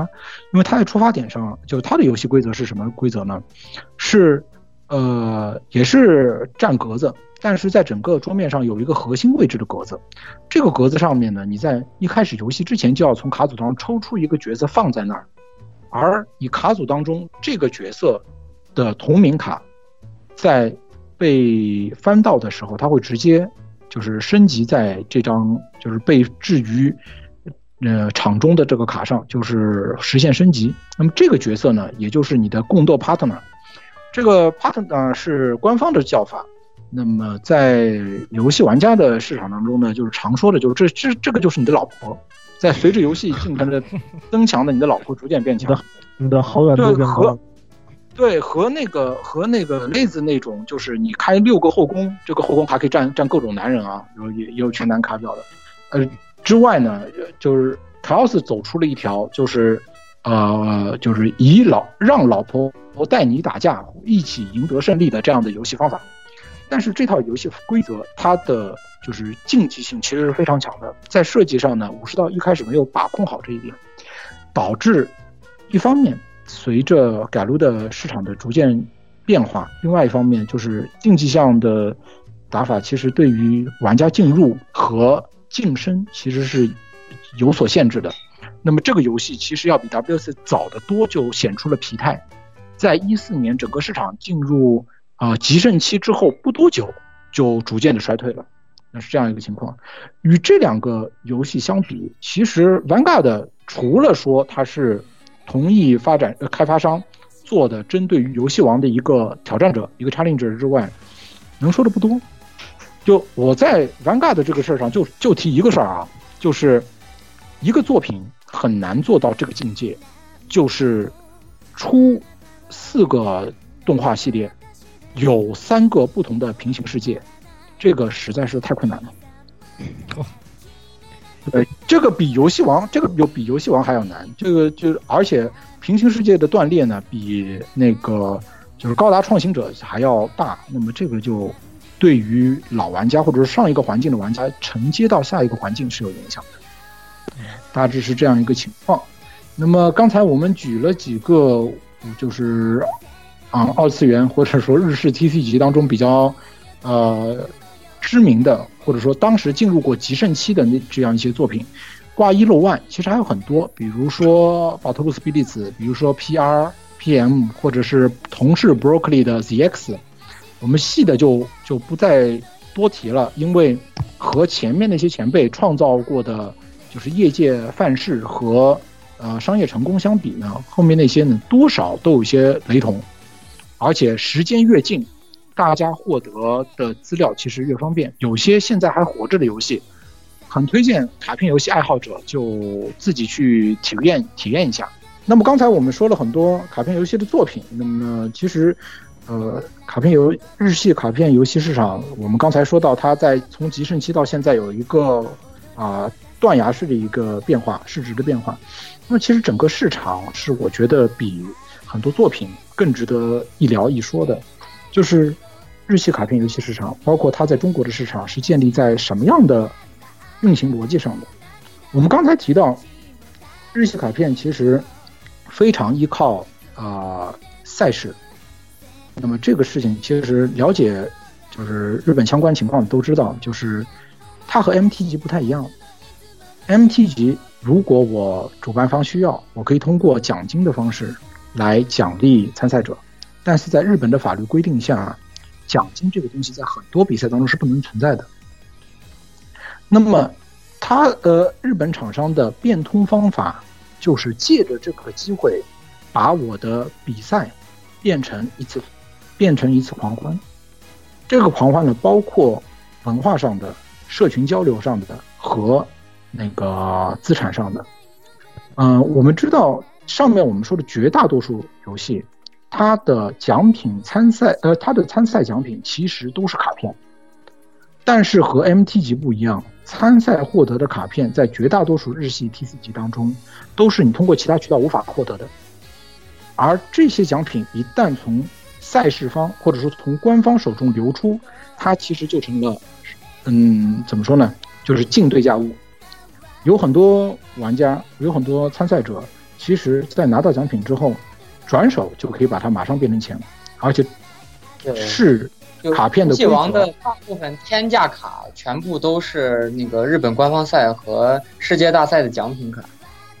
是，而这些奖品卡呢，就是因为它和呃它的它逻辑上的差异，其实它可以把规则写得非常爆炸。当然了，它如从长期程序考虑的一些那个作品就没有那么爆炸，呃，但也会通过别的方式来吸引大家的注意，比如说，呃，勒子和 A 它可能更多的用异化的方式，当然也这两个厂商也都有过，品牌也都有过，就是呃奖品独占的规则内文，但是这个导致了一个很正向的事情。就是我通过不断的组织赛事，我有和玩家市场、玩家群体的一个长期交流。比较极端的啊，是 Broccoli 在 A A 的运营上，它其实每年会搞一个特殊的，还不是比赛，叫温泉合宿。在温泉合宿的过程当中，啊，裁判、头部的参赛者和官方会有一个长期的或者说比较近距离的一个沟通。通过这种沟通，呃，厂商去了解我的爱好者、我的消费者，或者说头部消费者，他们真正的关切是什么？甚至在这个过程当中呢，进行一些剧透。我今后的一段时间的呃消费呃设计方向是什么样的？你们需要哪些 CV 来配什么样的角色？你们需要哪些画师去画什么样的角色？都是在这个过程当中可以进行交流的。那么。其实这种半开半开放的方式，为整个市场的存续提供了很大的一个空间。而赛事驱动的另外一方面是，赛事的门槛其实是根据市场和地区来进行调整的。也就是说，并不一就我现在我们去观察 TC 级和那 MT 级和那个游戏王的那个比赛，我们会发现有的时候对于申请比赛的资格是有比较严格的一个审核，那么审核完了之后，其实他承认的不是一家店的经营权利，而是以一个呃地段、以一个就固定的据点为中心的玩家，他的一个怎么说呢？商业上的登录，就你参加了你们这个地方的某家店进行了比赛申请，我就知道这个地方有一个固定的消费人群。今后在布置广告的基础，呃，在布置广告等商业考虑上，我都可以进行相应的规划。那么我们也知道，就 T C 级其实广告占或者说营销占了它成本的非常大的一部分。在这边我们也不妨就展开来讲啊，其实日系 T C 级在它的成本核算上面啊。成本大概是它的各项成本，包括公司运营在内，总成本大概是它利润的一半。那百分之一百的利润大概是一个什么样的概念？大家可以去看马克思的论述。而在这，呃，是就是销售额一半的那个成本当中呢，宣发占的成本大概又占到一半。我们在有些公司的财报上看到，规则运营成本。啊，或者说规则制定成本和手游不一样，这个几乎它指的就是公司运营，就是我整个公司上下的，就是各种水电煤啊什么算在都算在一起，都是我的规则制作成本。那么其实看到大概是，呃，有些甚至只占到三成。那么这个行业也由此大家可以看到，其实是一个比较暴利的一个行业。那么在这里我们可以讲一下啊，就我横向的正好说到这儿。就是 T C 级和手游在盈利形式上的差异，就刚才我们讲到，就很多 T C 级时代被运用下来、被证明可行的商业玩法，现在在手游上我们都能看到它的进化和和演化版本。那么差异是什么呢？大家可以简单的理解为，你经营手游就是在开赌场，就是大家找找一个固定的开发商去买筹码再磕，赌得出赌不出是你自己的。运，但是你只要持续赌下去，一定会有，这是你的命。而 T C 级更像什么？是我开一个证券交易市场，我提供产品，产品的封包率甚至都是可以公开的。然后你想获得，你可以通过呃直接从我这边来购入，通过一定的概率来获得，或者是你找市场上的那个。二级买家，然后二级经营者从他们那边来获得。那么在国内呢，我们称之为呃炒家，或者说就是更亲切的说法叫贩子。那么这种运营方法呢，就从一定程度上，其实我们可以说它保证了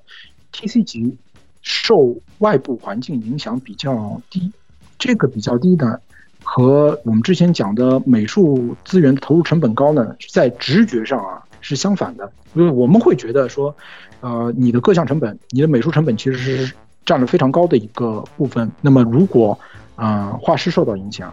或者说你的你的产品设计出现了影响，那么会不会对你造成极大的影响？反而不是，就只要二手市场还存在，那么就供货商。不管是威士治，还是 Broccoli，还是武士道，我只要生产就可以了。剩下来的事情，玩家会自己解决自己的。我需要解决的是，如何调整高含卡的市场吸引力，来保障不管开盒、开箱、开包多么亏，都会有人去开。这才是这套运营的一个核心逻辑。那么。在这个过程当中啊，就有些企业它需要考虑的事情就和其他人不一样。那么结合前面我们说的卡片游戏分类，大家可以看到，有些是以版权作为主，有些公司对自己的版权的版权作品的版权是有比较大的话语权的，有一些版权作品它更多的是一种怎么说呢？是一种负担。比如说刚才我们提到财团币，它需要考虑的事情就比较多，而武士道它考虑的。就相对来说比较自由一些啊，它它现在基本上虽然运行不是那么成功，但武士道也依然是怎么怎么说呢？业界比较自由的一个开发厂商了。更重要的呢是呃整个玩家群体，那么涉及到玩家群体呢，有些话就自己也是以前玩卡牌的，就大家也就就就台里面的朋友也都是玩过卡牌的。有些话呢，就说的比较直接一些，就是 T C 级其实有着非常深厚的呃群体，尤其是在日本市场，因为收集是一个就是怎么说，现代社会当中很常见的一个需求，它是你证明自己爱好和获得自己对这个爱好的共鸣和自我认可的一个比较。直接的一个渠道，应该说是比较直接的一个渠道。就像之前我跟鸭子讨论，啊，胶的时候说，胶现在已经成为了都市生活当中某些相当一部分人群的生活必需品了，而并不是人人都有足够的居家空间去摆放胶的。而在这样的情况下，小纸片其实是很多人用来替代的一个替代品。再加上啊，签名。或者说其他形式的稀有度上面的呃证明，其实它给呃收集者或者说是玩家，在啊一个爱好当中的自我存在感有了一个极强的证明。同时，T C 级因因为它的竞技性，又因为它其实是依托于一个规则，这个规则不管怎么简单，你都是需要付出学习成本的。在比赛驱动、赛事驱动的机制下。你其实是感受自己与其他同作品或者是同机制的爱好者在较量的过程当中有一个智力的自我认同，其实他是在获得自我认同的。那么我们看到，其实，在比赛当中经常会有各种各样我们觉得哎可能有些傻的故事，这个不是傻啊，这个真的不是傻，就是对于有些牌手而言，有些玩家而言。他其实获，即使是做这样的事情，他也有有需要获得的自我认同啊。这个时候可以套用那个啊了不起的盖茨比的里面的话来说，就当你嘲笑别人的时候，可能你要考虑到别人不是像你一样有充分的资源。那么，尤其是对青少年啊，不管是对小学或者是年纪更小的学生而言，你通过卡片这种媒介来进行。社交沟通、自我证明，它的效果都是比较直接的。为什么我们说有些卡片运营商或者是生产商在罕贵度上进行非常非常多的细分？就常见的就是普通、稀有啊呃呃这个非普通，嗯这样的，或者说我们用 MT 级的说法就是啊金银铁这样的说法。那为什么日系的会做？更多的区分呢，是因为只要有区分，它在市值上就会进行表现，在市场上就会进行表现。相对来说，低的稀有度，它其实给更多玩家玩家进入这个市场有了一个基础，或者说留了一个台阶。嗯，家境不那么自由的啊小朋友，也可以通过二级市场快速的获得入坑渠道，获得入坑门票。尤其是大家想象一下这样一个场景，就是一个坑外的爱好者，仅仅是为了一张签名，去开了整箱整箱的卡片的时候，这些多出来的卡片对他而言是没有意义的。但是对于呃厂商而言，只要有人去掘这些山。掘这些卡山，甚至说用这些卡片组出廉价卡组。当然，在这样的情况下，这些富矿当中甚至不能不只能够形成廉价卡组，那么它的新生的消费者就出现了。在这样一个市场当中，消费者的优质与否，反倒不是一件就是需要时时提、天天提的一件事情。只要有人进来，啊，优质消费者总是会产生的。那么就这样，它整个。商业市场就是靠不断的更迭和运行，直呃一直延续到现在。甚至我们可以这样说，就是我在采访一些业内的时候，业内从业者很不客气的跟我说，就不要紧啊，就我只要出能够在市面上交易的卡片，总是会有卡贩子去玩的。只要有卡贩子去玩，这个游戏就已经活下来了。剩下来的游戏价值和卡片价值会由卡贩子自行来发掘。那我只要让我的就是起步门槛不至于过低，市场评估价值不至于过低，那么这个游戏就能够啊开始最初级的竞争。啊，这个话我觉得其实已经说的很直接了，就再往下翻译就不太好。那么我们刚才讲了一些啊。商业逻辑的事情，但说到底呢，就啊，我觉得卡片游戏的一个很重要的点，还是它在帮助人和人进行一种直接的社交。就我们现在进入了手游时代，那么很多时候呢，社交都是通过网络来进行的。嗯，它有一个好处就是快，但是呢。嗯，也也会有些弊端。我这里呢，就是之前跟雪哥前期沟通的时候也说起过，就是我们那个时候其实还在读书呢。嗯，卡片的交易很多时候都是异地交易，那个时候也没有那么方便的快递，其实都是通过邮政来进行传递。呃，网上进行沟通其实都是用 BBS，那个时候也没有更更方便的渠道。我不知道大家对牛蛙山、呃 New Wise 这个其实挂着任天堂名头的。呃，论坛还有没有什么印象？但是那个时候很多玩家都是靠这个渠道来进行沟通的。对，N W 是一度时间是国内最大的卡片二级交易市场，那当然仅限游戏王。我的 W S 的入门就是从 New West 上看的呃中文说明，虽然是被别人拉入坑的，但是他给了个网址，你去这来看。这个论坛确实看原文也看不懂。就它一度是全中国最权威，然后聚集玩家数量最多的游戏王论坛。虽然它挂着一个任天堂世界的名头，对，很神奇的一个论坛。它里面的分区非常鬼多的鬼畜。是，就是就是我记得很清楚，就是呃，游电子游戏反倒是很小的一部分啊，然后模型是相对相对小的一部分，然后各种卡片占了就是整个论坛的就是很大一块，然后没有一个卡片游戏出来。就会专门在版主再再辟出一块来给大家来用，嗯，确实那段时间，或者说建立于一些论坛的运营上，包括国内市场也是在那个时候啊发展起来的。包括这次我们想到来录一个卡片游戏，其实也是二零二零年，站在这个万象更新的节点上啊，就发生了那么多事情。卡片游戏其实也在二零二零年发生了一些变化，比如说啊，游戏王。打算又要出中文版了，是吧？我们鼓掌，预祝预祝他们成功。然后，呃，宝可梦作为三大之一，它在国内也确定了，呃，也在前段时间确定了代理商。然后这个代理商也是有非非常丰富经验的卡片游戏代理商。那么可能各个厂商都对中国市场又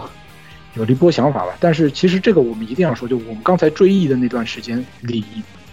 其实。卡片游戏在国内市场上，它一直是一个非常灰色的地带。就你真的工商来查，一查一个准，它一定会有问题。包括我们以前在上海的那个同梦打牌的时候，曾经有过一个很有意思的事事情，就有过一次两个老外啊两两两个日本人走进店里看了一看，满坑满谷的那个卡片啊都是盒装，嗯，交换了一下眼神，两个人用日文说这个多少是啊假货，斯贝特尼森跟罗迪修内。啊，这个时候呢，他们也没有考虑到，就是这个店里面的人可能会懂日语，然后言毕发现整整个店里面，从柜台内到柜台外都盯着他们，才觉得可能会有问题。最后呢，就也比较亲切的交换了一下看法，就互不就对对吧？双方落座之后，对互不关心的事情交流的看法达成了一致。啊，原来是 Konami 的就是调查人员。那么确实，对于啊，就是日本的厂商而言。中国市场一方面是一个迷雾状态，他们也不能确定投入多大精力；另外一方面呢，总是会有一些疑虑，因为卡片和胶还不一样，就真的要制作盗版，成本还是非常低的。尤其对，尤其是在一个就是技术集成的市场，你盗版可能做的比你正版质量还要好，这就很尴尬了。嗯，那么很多厂商迟迟不进入，也是因为这个原因，但是。万智牌和万智牌的受众应该说是非常幸运的，就是不仅他成功进来了，而且他得到了某种程度上的官方的支持。更重要的是，民间不断的会有爱好者进入到官方、半官方的行列当中去进行宣传、优化。这个优化我可以这样说，就是 M 呃 MT 级国内的汉化质量、翻译质量真的是非常非常的好。那么。如果其他卡片走进中国市场的话，可能尤其是日系卡片走进中国市场的话，可能这个也是一个需要解决的门槛。那我们今天讲很多日式 TC 级的事情，其实还是希望，还是希望就是大家能够，或者说曾经玩过牌的朋友能够回忆起自己年轻时候的那些状态，因为和现在我们隔着电脑、隔着网线进行沟通，啊，呃，其实。以前玩不同卡片的玩家也有初级的简单的歧视链，会形成一些矛盾，会觉得说，呃，有一些呃刻板印象，但是那个时候的刻板印象始终都没有就是变成影响社交障碍的一个问题，甚至说很多玩家是由对另一个圈子的玩家的偏见，最后成为了。那个圈子的玩家啊，当当然了，这个就可能游戏王的玩家比较多，会经历这样的事情。那我要说的是什么？就是不管是当年的 TC 级玩家，还是现在的手游玩家，我们看到通过网络方式来进行沟通之后，在社交形式上会发生一些变化。但我作为一个老卡片玩家，是真的希望大家不管在玩什么游戏，不要去搞身份政治。尤其是不要搞身份政治战争，因为身份政治这个东西成本非常非常的高。你对你自己带你入坑的朋友，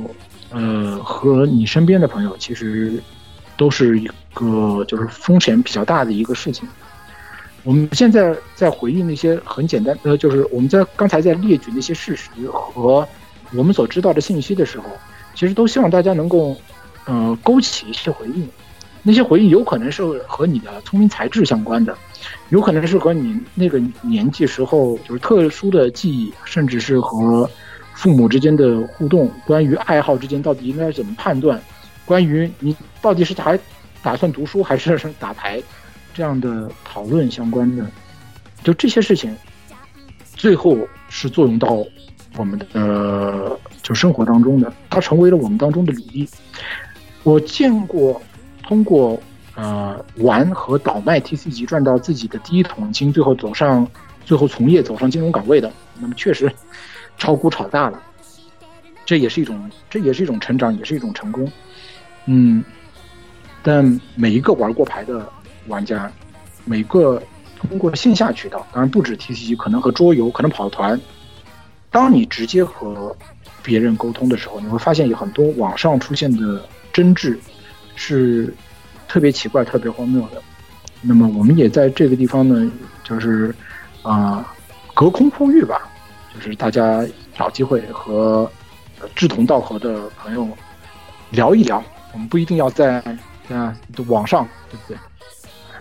游戏的逻辑对，其实就是老牌友。老牌友的话，跟现在新入坑的嗯年轻玩家会有一个比较大的区别，就是刚才刚才三千哥说的那个有关于那个身份政治这个，就很简单的一种，在游戏王里面有时候会有，就是有些人他就是自己标榜为竞技玩家，然后他每个环境都用超主流，然后你跟他打就是一定被吊打，只要你不用跟他同样强度的排毒就会被吊打。但是就是时间长了，就会发现这种人慢慢就会失去朋友。就我希望大家在入坑卡牌游戏的时候，也不要抱着那么一个特别功利的心态。这个东西毕竟是一个娱乐途径，而且是个社交途径。对，就是哪怕有再多的朋友。对，哪怕有再多的那个就是自我证明的冲动啊，其实我们还是要在社交过程当中去承认别人的价值的，是吧？就是你，当你愿意退一步的时候，你就有朋友；当你愿意进一步的时候，你不仅你失去的绝不仅仅是朋友。很多很多人最后就是在圈子里没得混，也都是因为这个原因。当然，这这种这种悲惨案例也是不一而足。那么最后我们来说说，就是在就是手游如此繁盛的基础上，就是 TCG 可能可能还会有什么样的发展吧？就是今年我们也看到像呃。游戏王也改换了新的版本，对不对？有出出过对新手卡组，呃，就是为新手设计的卡面，为猛男设计的卡面，就这些呢，也是它的一个发展形式。就我相信，只要进入了资本的视角，其实大家的逻辑是互通的。就嗯，不管是编故事也好，不管是产生产品上来说，总是会有一些互通的。比如说，最近我看到 WS 的一个宣传系列，我也给雪哥看了，是那个《飞购》第七章动画的衍生卡片。就这个已经到了我吃第三茬饭，我我不仅吃那个手游的，我还吃从手游改编的动画的。那么，Lazy 在那个零五年啊开始上市，到一四年彻底结束运行。在一七一八年的时候，他也重新开了，就是我删号重练了，名字叫 Neo Lazy 还是 New Lazy？他出道的第一个产品是什么呢？是 FGO。就我们看到，只要还有市场上的热络产品，卡片就能够生产下去，生产生活下去。那么，呃，对于有兴趣或者说。在玩手游之余，还有就是收藏爱好和需求的，呃，玩家和听众而言呢，其实道路始终存在。我们也希望卡片游戏运行的未来能够给你带来笑容。嗯，大致是这样一个情况，还需要带带一个其其他节目？可以，可以，可以。三星给大家带来这些内容可以说是干货非常十足啊！然后一开始也听到了当年，是吧？一直在号称自己没干货的蔡老师的一句这个无比客套的爆言，就是借柜台一方宝地，就是大家都知道 说这句话的人在后期会挖无数的坑，对，是吧？这这这一本台一个我先插上，会有 flag。如果有要记小本本的，现在可以好好记一下了。好，那么本期节目也说了很多非常有用的干货啊，大佬也有很多东西，对吧？我们以后可以再多找多少大佬来做很多节目，这个坑咱们就挖到这儿了，好吧？哎，至于这个坑里面是个什么样的坑，我们现在我们现在这个坑上面盖层草，你们不知道，对不对？你们当时是不知道的。至于以后什么坑呢？等我们到了就知道了，对吧？对。根据这期的那个呃讲的具体内容呢，这个坑以后可能会出 N 版、R 版、SR 版、SSR 版，那个什么 NR 版、HR 版、什么 UR 版、UMR 版，反正各种各样吧。嗯，太啊，甚至也过分了。然后，然后，然后，然后，然后什么闪卡版呀，然后什么什么这个迷日大佬签名版，直播版啊。对对，所以对，所以以后的内容大家敬请期待。那么本期节目就到这里，各位听众朋友们，咱们下期再见。嗯，下期再见，下期再见，下期再见，下期再见。好，行行，我把这个，我把我先我先把这个录音关录录音关。欢迎各位收听本期节目，请各位听众老爷在评论区留下您宝贵的意见。大家可以通过荔枝 FM、蜻蜓 FM、网易云音乐、Podcast、新浪微博、SF 轻小说频道搜索并关注 AR Live。主播和各位小伙伴在官方 QQ 群幺零零六二八六二六恭候各位大驾光临。各位听众朋友们，咱们下期再见。